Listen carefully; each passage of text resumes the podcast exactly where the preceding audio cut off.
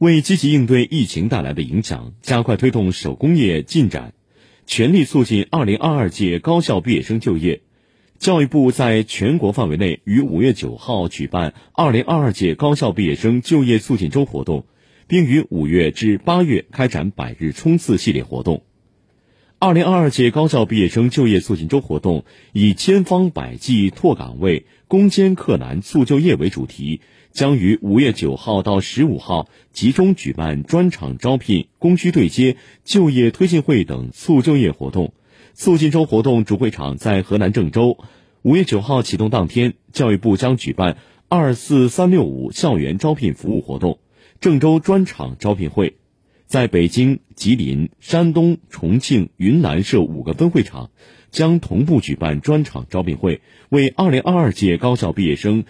提供大量就业岗位。促进周期间，教育部“二四三六五”校园招聘服务预计开展线上招聘会三十余场，提供岗位超过八十万个。